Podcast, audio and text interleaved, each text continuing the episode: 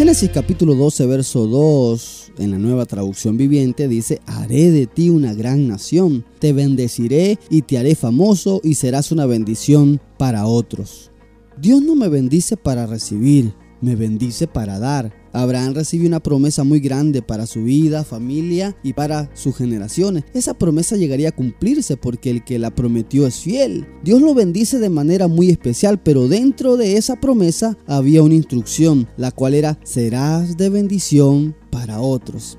En nuestra naturaleza humana existe el egoísmo y el buscar la autosatisfacción, pero en la naturaleza de Dios está la generosidad y el siempre ver y cuidar por los demás. Y en eso debemos de aprender y creer, el saber primeramente que Dios nos va a bendecir, que hará cosas grandes con nuestra familia, con nuestras generaciones, pero en medio de esa bendición nosotros tendremos la capacidad tanto en el corazón como material de poder bendecir a los demás. Somos llamados a dar cuando recibimos, somos llamados a extender la mano con ayuda. Somos la respuesta de Dios a la oración de personas con necesidad que están a nuestro alrededor. Será tan grande lo que Dios va a hacer que como a Simón en la pesca milagrosa que tuvo la necesidad de hablarle a otras personas porque el milagro era muy grande, así será lo que Dios va a hacer contigo. El milagro será muy grande que podrás llamar a otros para que sean bendecidos junto contigo. Mateo 10, verso 8 dice, de gracia recibiste, dad de gracia. Que Dios te bendiga.